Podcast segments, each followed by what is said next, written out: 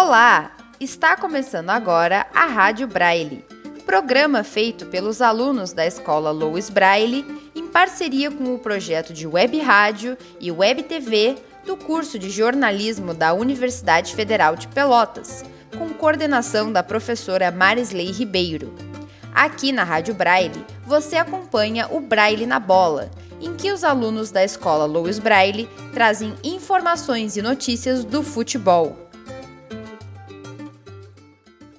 O, o Palmeiras venceu o Flamengo por 2 a 1 neste sábado em Montevidéu, no Uruguai.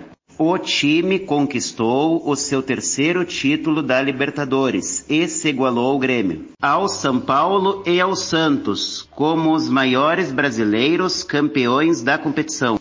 No, no, no dia 23 o, o Grêmio empatou com o Flamengo em 2 a 2 e o, o técnico não ficou contente. contente com a atuação da equipe.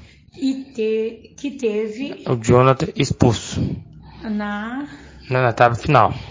Na sexta-feira, o time perdeu de 3 a 1 para o Bahia e se complicou na briga contra o rebaixamento. O tricolor tem 96 de chances de cair para a segunda divisão do Campeonato Brasileiro.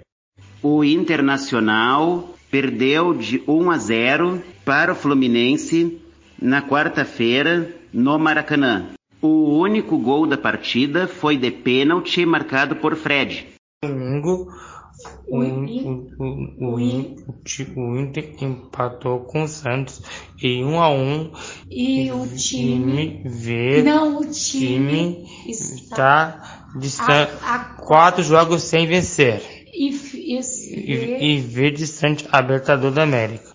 A Série B chegou ao final neste domingo e o Brasil de Pelotas perdeu de 4 a 0 para o CSA. O Chavante foi o último colocado com apenas 23 pontos e foi rebaixado para a terceira divisão em 2022.